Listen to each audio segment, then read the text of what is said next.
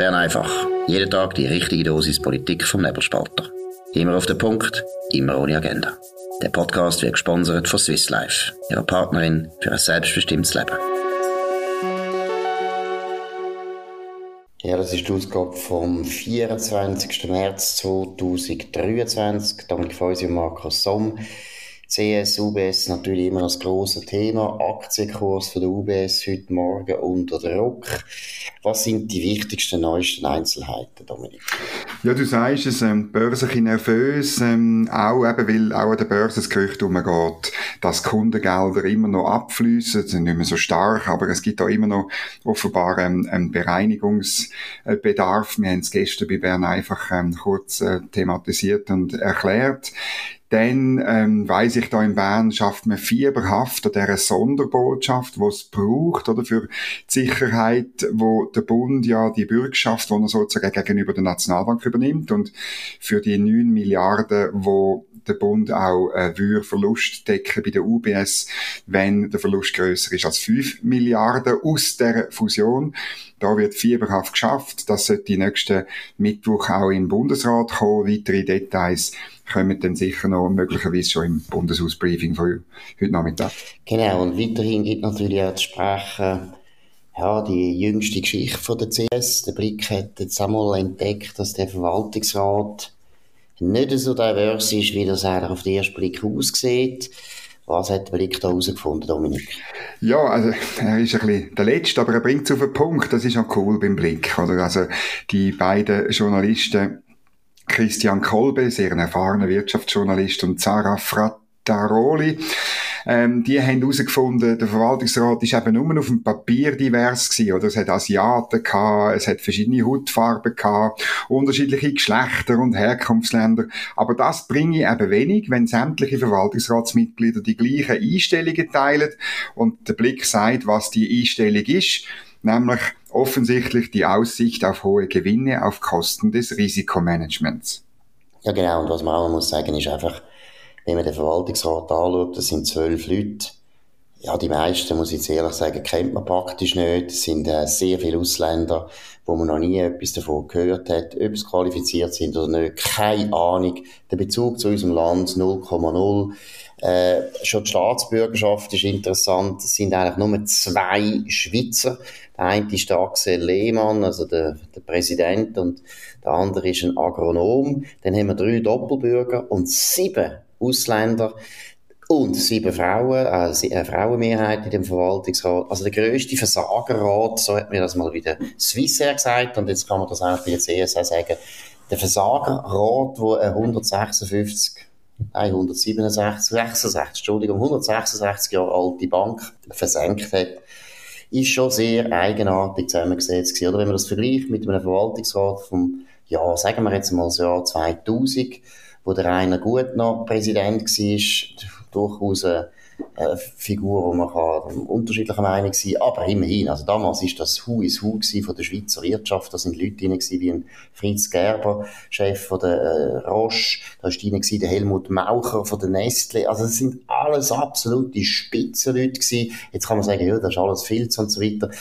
Glaube ich nicht. Vor allem sind sie einfach kompetent gewesen. Und wenn man mal schaut, eben der Verwaltungsrat heute von der CS, ist eigentlich also schon ein Debakel, was die Zusammensetzung betrifft, zeigt auch ein bisschen, was Prioritäten sind von dieser, von dieser Gesellschaft. Man hat vor allem geschaut, dass man gut aussieht. Eben Diversity, ganz wichtig, sieben Frauen, ganz viele Ausländer und eben auch wirklich alle ethnischen Herkünfte sind da zu vertreten gewesen. Aber äh, ob jetzt wirklich kompetent sind oder nicht, das ist nicht im Vordergrund gestanden. Nein, das ist offensichtlich nicht im Vordergrund gestanden und das ist halt wirklich das Problem. Oder bei einer Bank, wo äh, muss ja der Verwaltungsrat eigentlich vor allem aus Leuten aus dem Geschäft äh, bestehen, zum Beispiel ehemalige CEOs. Äh, ähm, ja, warum ist eigentlich nicht ein Herr Grübel dort gewesen? Oder hat man den Gut, vielleicht hat man ihn gefragt und er hat abgelehnt, er will mit dem nichts mehr zu tun haben. Aber es gäbe an sich genug Leute in dem Land, in der, mit, mit dieser grossen Bankentradition, die etwas vom Banking, wo etwas von der Schweiz versteht und wo man könnte in so einem Verwaltungsrat tun. Also von dem her ähm, hat man einfach ein bisschen den Eindruck, man hat da Leute gesucht nach irgendwelchen Schablonen, es muss noch eine Asiatin sein oder irgendwie so. Und klar, dann findet man so Leute und dann werden die, das ist halt ein das Problem in der Aktionärsdemokratie, dass sehr oft äh, äh, die Vorschläge dann einfach abknickt und äh, in den Verwaltungsrat gesetzt werden. Wie mit Demokratie hat das natürlich auch nicht mehr sehr viel zu tun. Genau. Das sind zum Teil grosse Pensionskassen von Amerika, wo auch keine Ahnung haben von der Credit Suisse, oder das ist Katar oder das sind Saudis, wo wahrscheinlich die einzelnen Verwaltungsräte auch nicht wahnsinnig können beurteilen. Also man sollte mal aufhören mit dem Schrott mit Quoten und Diversity und einfach wieder darauf achten, sind die Leute gut, sind sehr gut, sind das Spitzenleute, haben die auch ein Netzwerk, das uns könnte helfen in der Krise. Ich meine, das ist vielleicht auch noch ein wichtiger mhm. Hat man jetzt gesehen, in den letzten Wochen, die CS also erstens einmal weiss ich aus relativ guter Quelle, dass die CS eigentlich bis am, bis am Sonntag nicht hat wollen eingesehen, dass sie eigentlich ein ernsthaft grosses Problem haben. Und zweitens haben sie jetzt auch nicht das Netzwerk gehabt, wo sie zum Beispiel andere Banken hätten können auffordern, hey, könnt ihr uns helfen, machen ein Angebot und so weiter. Die sind eigentlich getrieben worden und das hat natürlich auch damit zu tun, dass man einen Verwaltungsrat hat, der überhaupt kein Netzwerk kann bieten offensichtlich. Also wir haben es gesagt, das ist klar. Was noch interessant ist in dem Zusammenhang, der Thomas Matter, SVP-Nationalrat, hat eine neue Forderung gestellt. Dominik, um was geht's? Ja, er will eigentlich systemrelevante Firmen vorschreiben, dass die Mehrheit der Verwaltungsräte einen Schweizer Pass muss besitzen. Das ist ja noch nicht so lange, ähm, hat man das, die, die Regelung ähm, äh, aufgehoben.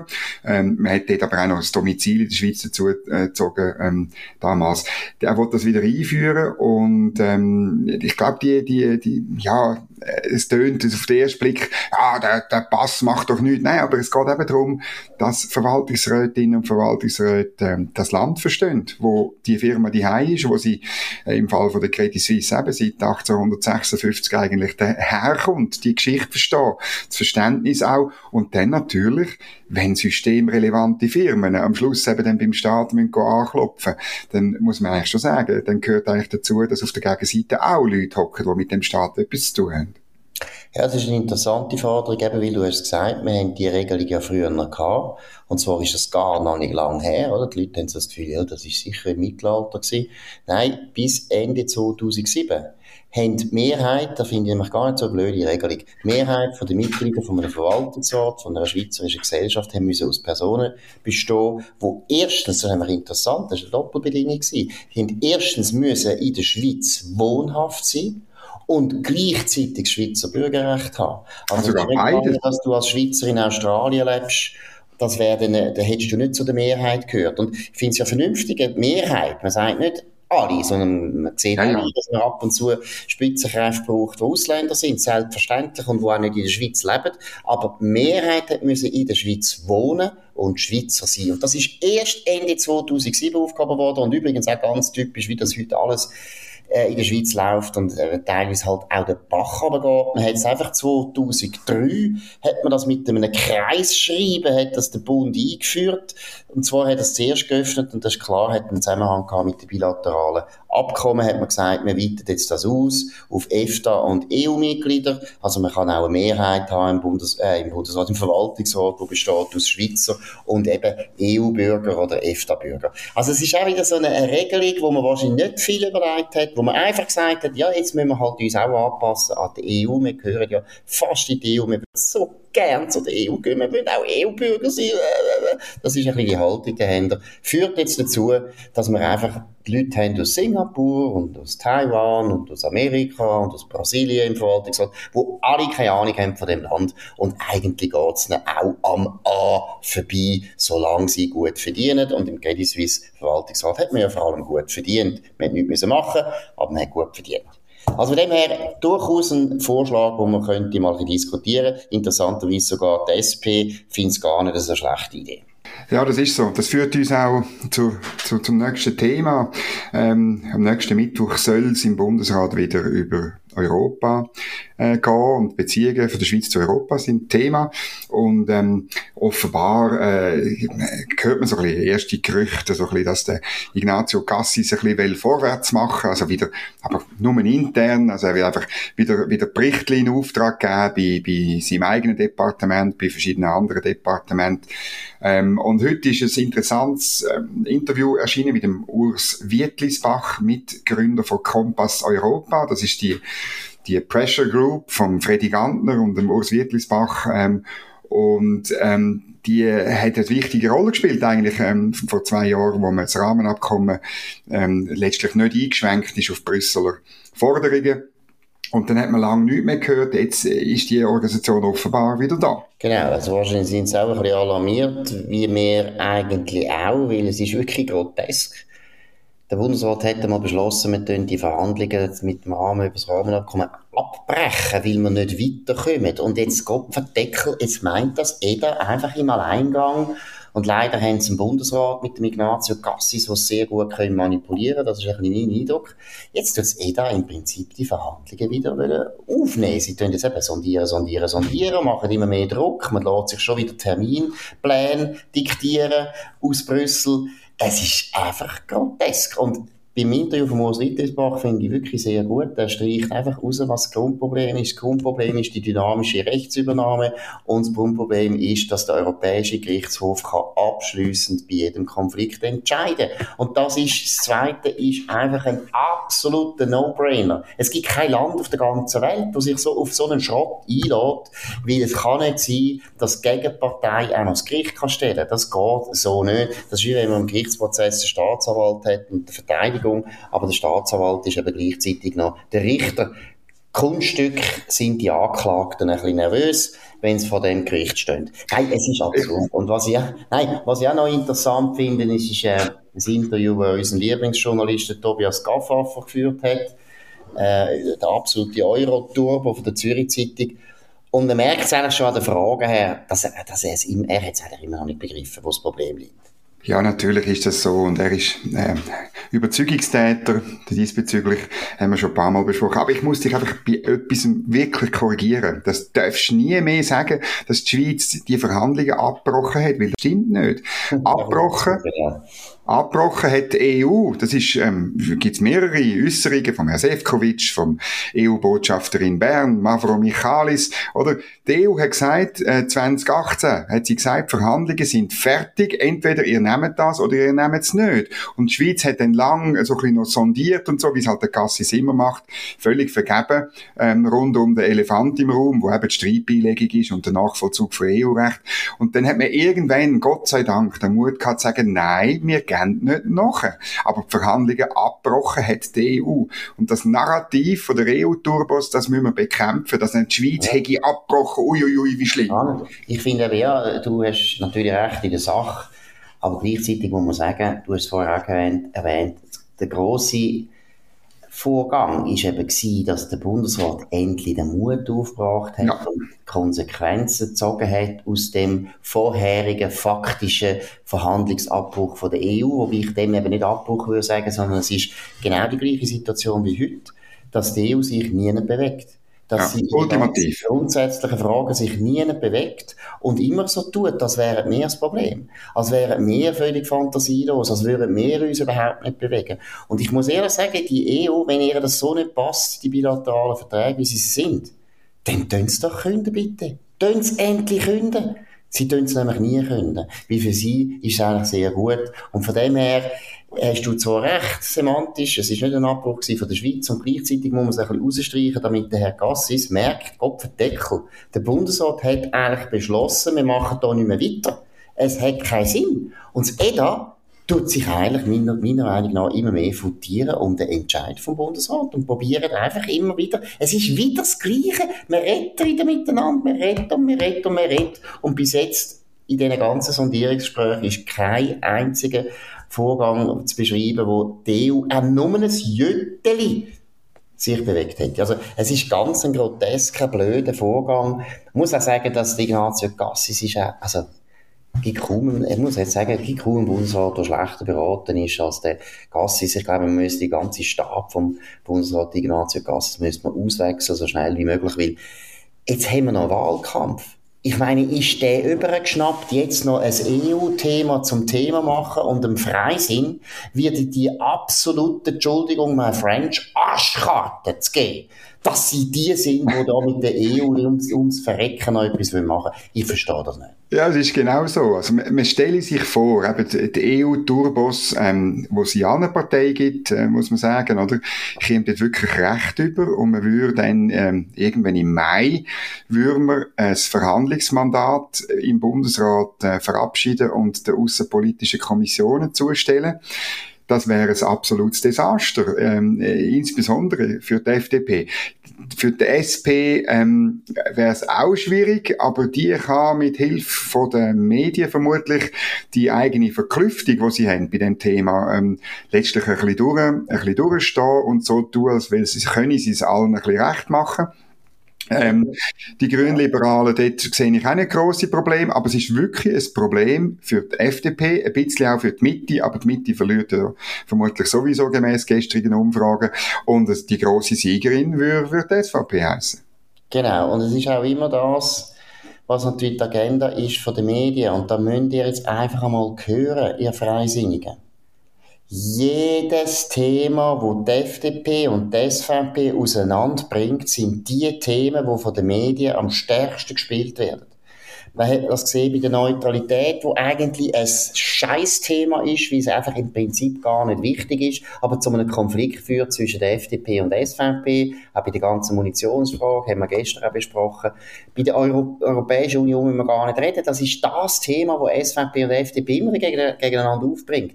Also es ist wirklich eine Agenda, wo die Medien vorgehen, wo die linken Medien vorgehen und ich will noch ein bisschen korrigieren, Dominik. Ich glaube, der SP würde sogar helfen. Weil die SP bis zu den Wahlen wird ja nichts entschieden und die SP könnte sich dann wieder so darstellen, als wären sie europhil und das hätte ja geschadet. Der Abbruch von, Entschuldigung, das Sistieren genau. Verhandlungen hat natürlich der SP wahnsinnig wehgetan, weil es hat eben genau die Zerrissenheit von der eigenen Partei zwischen den Euro-Turbo-Leuten, die ganze Fraktion ist ja eigentlich eher Euro-Turbo, und den Gewerkschaften aufzeigt. Und das könnte es natürlich aussitzen bis zu den Wahlen und es würde wahrscheinlich helfen gegenüber den grünen Liberalen. Ja, das stimmt wahrscheinlich. Und, äh, weil, weil's, es ist ja dann erst, richtig hart wird es dann erst, wenn Gewerkschaften wirklich aufstehen und sagen, nein, das wollen wir nicht, oder? Der, der äh, Pierre-Yves Maillard hat öffentlich gesagt, ähm, das ging, es geht ihm gar nicht um, um den, den Lohn im Detail, also um die technischen Fragen, sind es jetzt acht Tage, wo man sich muss anmelden oder drei oder vier oder 27. Er hat mehrfach öffentlich gesagt, es geht mir darum, dass Lohnschutzpolitik in der Schweiz gemacht wird, wo er als Gewerkschaftsbund Präsident eben eine Verhandlungsmacht hat und referendumsfähig ist und so weiter. Aber das müsste er ja dann, er könnte ganz Sommer das eigentlich nicht mehr wiederholen, gross, oder? Sondern er könnte so tun, als ähm, würde er jetzt einmal ein mit, mitmachen und erst dann, wenn das Verhandlungsergebnis, das dann so würde ausfallen wie das letzte, wo man abgelehnt hat, dann würde er hinführen kommen, Kasperli, Kasperli, ich bin immer noch dagegen. Genau, und das wäre ja dann nach der Wahl und dann würde es der SP auch nicht mehr schaden, das ist klar. Genau. Und das Gleiche gilt ja auch jetzt bei der UBS-CS, da muss ich dir auch recht geben. Wir haben ja am Montag ein bisschen darüber gestritten äh, die ganzen Vorwürfe jetzt von der SVP an FDP-Filz und so weiter, auch wenn das gestummen hat vor 15 Jahren und CS, natürlich der Niedergang von der CS ist vor 15 Jahren eigentlich schon besiedelt worden, es hat gestummen und der Zürcher Wirtschaftsverein, über da haben wir genug geredet, hat eine Rolle gespielt. Aber jetzt muss ich auch sagen, erstens geht es jetzt bei der CS, UBS, Affäre noch um viel mehr, nämlich wie geht's weiter mit der CS Schweiz? Gibt's da überhaupt noch eine Chance, dass wir äh, vielleicht gleich zwei Banken können behalten in der Schweiz? Und da ist sehr wichtig, dass FDP und SVP wieder kooperieren und deshalb ist alles, was die Vergangenheit betrifft und die Vorwürfe betrifft, bringt nichts und eben auch für die Wahlen bringt es nichts. Wir haben es gesehen, wir haben es gestern besprochen im Wahlbarometer, die FDP ist wieder am Trudeln, es geht nicht gut und es ist schade, dass sie das, was der Thierry Burkhardt vorgelegt hat, indem dass er einfach wieder mal bürgerlich geredet hat und bürgerliche Positionen gebracht hat, dass das schon wieder am Einbüßen sind, weil ich bleibe dabei. Eine FDP, die auftritt wie eine bürgerliche Partei, hat sofort eineinhalb Prozent mehr in den Wahlen. Das ist überhaupt kein Problem. Aber wenn man natürlich mit der Susanne Vinzenz Stauffacher in die Ständeratswahlen zieht in St. Gallen, ja, dann kann man auch niemandem helfen. Gut, wir haben noch ein letztes Thema, was das Schweizer Fernsehen betrifft. Es geht um eine Moderatorin, die äh, ein ganz, ganz, also wirklich ganz ein kleines Kreuz Kreuz ist, äh, wie ihr vielleicht wisst, ein Symbol vom Christentum und das Christentum ist die größte Religion der Welt, aber das ist ja nicht mehr so wichtig. Gut, die hat jetzt so ein Kreuz gehabt. Und was macht SRF, Dominik? Ja, SRF äh, verbietet äh, der Vasiliki Guzio-Mitros, ich tue das ähm, hoffentlich richtig, einigermaßen richtig aussprechen, mein Griechisch ist äh, schlichtweg nicht vorhanden. Ähm, äh, das, äh, ich gehöre zu der Generation, die das nicht mehr gemacht hat am Gymnasium. Ähm, und äh, sie sagen aber, nein, es ist natürlich kein Verbot. Also nein, äh, sondern wir halten es nicht für angemessen, weshalb wir darauf verzichten. Und ähm, äh, wir uns verlinken bei now.ch. Es ist so ein kleines Kreuzchen, ähm, wie sehr viele Leute auch haben. Und äh, ähm, ich hoffe eigentlich, dass das eher ein Bekenntnis ist von, von, von dieser Journalistin. Das wäre überhaupt kein Problem. Genau, im Gegensatz zu dir habe ich natürlich noch altkirchisch äh, also jetzt ja. sag, wie heisst es? aber, aber ich kann jetzt gerade sagen, selbst im Altgriechisch kannst, kannst du es eben gleich nicht aussprechen. Das ist ja die Andra Mojene Pemusa Polytopon Hosmala Pola Blanc de Petro Jesieron Ptorietro ne Perse Bravo! Oponi de Nastiakai Neon, Neon, Neon Ekno das ist der Anfang von der Odyssee. Hoffentlich habe ich es mehr oder weniger richtig wiedergegeben. Haben wir früher auswendig, auswendig lernen. Aber es hat einem nicht geholfen, Neugriechisch richtig auszusprechen oder zu verstehen. Das war die grösste Enttäuschung von meinem Leben, gebe es zu. In sechs Jahren habe ich Altgriechisch gelernt. Und, also, Entschuldigung, sechs Stunden pro Woche, he? also sechs Stunden. Wahnsinn. Und, äh, nachher kommst du aufs Griechenland das erste Mal und hast das Gefühl, du könntest Kaffee bestellen. Und, äh, geht gar nicht. Also, äh, ich habe nichts verstanden und sie haben mich nicht verstanden. Das ist eine Katastrophe. Aber, es geht ja um viel, viel mehr. Und ich muss schon sagen, es ist einfach geschämig. Jetzt Gott verdeckel, das Land ist ein christliches Land. Nach wie vor, auch wenn sehr viele Leute atheistisch sind oder sonst irgendetwas. Aber letztlich, die ganze Tradition von dem Land ist es ein christliches Land. Und ist das so schlimm, wenn die Leute privat ihre Verbundenheit mit dem Glauben wollen dokumentieren Hätte das gleiche Schweizer Fernsehen den Mut gehabt, einem Juden zu sagen, du darfst deine Kippa nicht tragen, noch verreckter wäre es, wenn eine Frau gerne einen Schleier würde tragen, weil sie Muslima ist. Da hätte sie sich nie getraut. Aber auf Christen kann man reinprügeln und reingehen, als wäre das gar kein Problem. Das ist schon, also meiner Meinung nach, ein absoluter Fehlentscheid wo man kann korrigieren kann. Es ist nämlich jetzt Wochenende und am Sonntag könnt ihr in Kille und könnt mal schauen, wie das in der Kille läuft. Dort gibt es auch Kreuz. Und äh, von dem her können Sie auch im Schweizer Fernsehen nach wie vor ein Kreuz geben. Übrigens würde ich darauf hinweisen, dass das Schweizer Kreuz auch ein christliches Symbol ist. Es ist wirklich eine alte, es ist ja ganz eine alte Fahne. Die Eidgenossenschaft ist ein altes Land, ist schon seit langer, langer Zeit eine Republik, deshalb haben wir auch so eine Fahne. Ja, und von welchem Kanton kommt sie her? Du, das weiss ich jetzt nicht.